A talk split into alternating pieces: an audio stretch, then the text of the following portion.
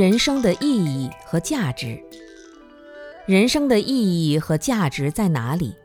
我们在二十岁以前是成长的过程，这个身体越长越好。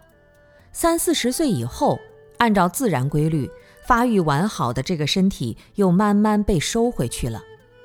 从身体本身来说，这一生的存在到最终只是一个过程，并没有意义。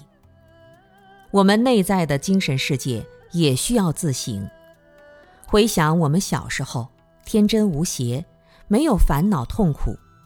随着年龄的增长，掌握资源的能力强大了，知识丰富了，烦恼也随之多起来了。我们本来没有痛苦和烦恼，天真无邪，但是却越活越痛苦。这样的生命就是对不起自己。